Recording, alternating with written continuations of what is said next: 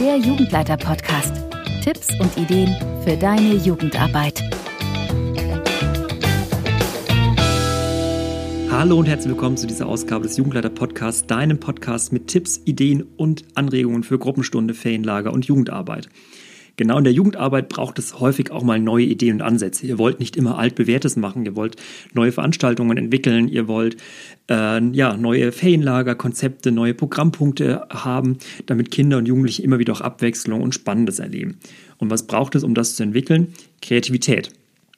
Das heißt, ihr braucht eine Umgebung, in der Gedanken fließen können, in der neue Ideen kommen, die anregend ist und ja, die motiviert, sich damit auseinanderzusetzen und wirklich neue Konzepte und Ideen zu äh, entwickeln. Wie das gelingen kann, da möchte ich heute mal kurz drauf gucken. Ähm, eine sehr schöne Methode, die es da gibt, ist der Kopfstand. Das heißt, wenn ihr Ziele definiert, dann dreht ihr einmal um. Das äh, definiert, was ihr genau nicht wollt, schließt aus, ähm, entwickelt negative Ideen, um dann über das Negative auf positive Ansätze zu kommen. Also was soll es nicht geben? Und dann, wenn ihr das einmal aufgeschrieben habt, kommt ihr vielleicht drauf, was es genau geben könnte. Also dass ihr einmal wirklich die Perspektive wechselt. Das heißt auch, dass ihr konkret Altes einmal ausschließen könnt. Wenn ihr den Kopf wirklich frei macht und sagt, nein, all das, was wir schon mal gemacht haben, machen wir auf gar keinen Fall wieder, habt ihr schon mal neue Ansätze und neue Anregungen, um nicht wieder in alte Muster zu verfallen.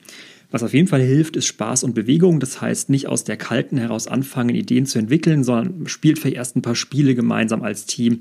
Äh, bewegt euch, geht raus, geht spazieren, geht in eine Umgebung, die Kreativität anregt, geht in ein tolles Café, äh, geht in einen Coworking Space, ähm, geht in die Natur und einfach, ja, kommt in eine Umgebung, die ungewöhnlich ist und die Impulse für Neues ähm, bietet. So könnt ihr zum Beispiel auch einen Brainwalk machen. Das heißt, dass ihr alle ständig in Bewegung um einen Tisch herumlauft und äh, zu einem vorgegebenen Thema oder der Frage, die euch bewegt, jeder einfach Karteikarten beschreibt und die auf den Tisch legt. Du gehst immer in Bewegung um den Tisch herum, liest, was andere schon geschrieben haben und kannst dann dazu neue Karten legen, was dir zu diesem Aspekt einfällt. Und so entstehen immer neue Impulse, immer neuer Input und ein großes Netzwerk an Ideen, was ihr hinterher neu sortieren könnt und aufbereiten könnt. Wenn ihr da allein nicht durchkommt, dann kann es auch helfen, sich externe Hilfe zu suchen. Das heißt, dass ihr jemanden bittet, euch durch so einen Tag zu begleiten, der vielleicht auch neue Ideen, der neue Anregungen hat und äh, jemand, der einfach mit frischem Blick nochmal auf eure Fragestellungen guckt.